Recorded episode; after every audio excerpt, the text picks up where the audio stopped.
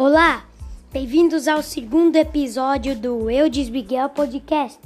E hoje vamos ver o, o filme Não Vamos Pagar Nada, que está disponível no Telecine.